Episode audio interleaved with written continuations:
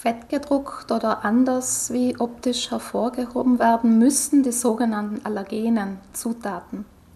Dabei handelt es sich um insgesamt 14 Lebensmittel oder Zutaten, die eben als sogenannte Hauptallergene definiert sind und die entsprechend der europäischen Gesetzgebung zur Lebensmittelkennzeichnung in der Zutatenliste hervorgehoben werden müssen, damit betroffene Personen schnell sehen können, welche Zutaten, auf die sie möglicherweise reagieren, enthalten sind.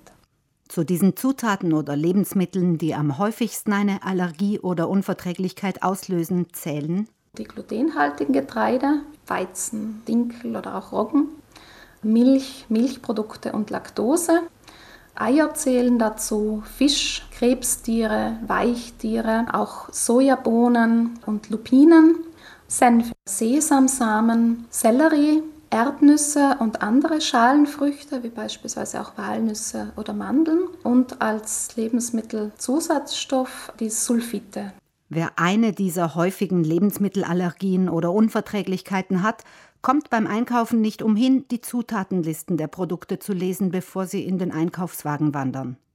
Laut Gesetz müssen die Hersteller die allergenen Zutaten optisch hervorheben. Wie steht ihnen frei? Sie sollen sich jedenfalls auf den ersten Blick von den anderen Zutaten unterscheiden lassen. Viele Hersteller verwenden eben den Fettdruck, also sie drucken die allergenen Zutaten fett und die anderen Zutaten nicht fett. Man kann natürlich auch Kursivdruck verwenden oder diese entsprechenden Zutaten unterstreichen oder auch durch einen farbigen Hintergrund beispielsweise hervorheben. Also das wird dann nicht näher ausgeführt im Gesetz. Solche Zutatenlisten prangen bei vorverpackten Lebensmitteln auf der Rückseite der Verpackung. Bei lose verkauften Waren wie etwa Brot müssen die Zutaten anderweitig aufscheinen. Die Information muss trotzdem gegeben werden in einer anderen Form. Wenn wir jetzt beispielsweise an eine Bäckerei denken, dann muss die Bäckerei eben ein schriftliches Dokument aufliegen haben, so in der Art von einem Zutatenbuch und dort für jede einzelne Brotsorte die Zutaten auflisten. Und auf Nachfrage der Konsumenten und Konsumentinnen muss dann eben dieses Dokument einsehbar sein. Was in einem Produkt oder Gericht steckt, lässt sich natürlich auch mündlich nachfragen, etwa im Gasthaus oder in der Mensa. Manche verwenden die Speisekarte als Informationsmedium und arbeiten dort mit verschiedenen Kürzeln für die allergenen Zutaten.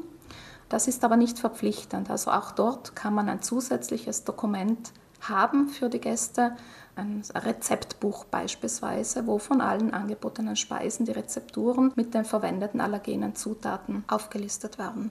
Das Service- oder Ladenpersonal, das Auskunft zu den Inhaltsstoffen eines Produkts gibt, muss dafür geschult sein, damit Allergikern unliebsame Überraschungen beim Essen erspart bleiben.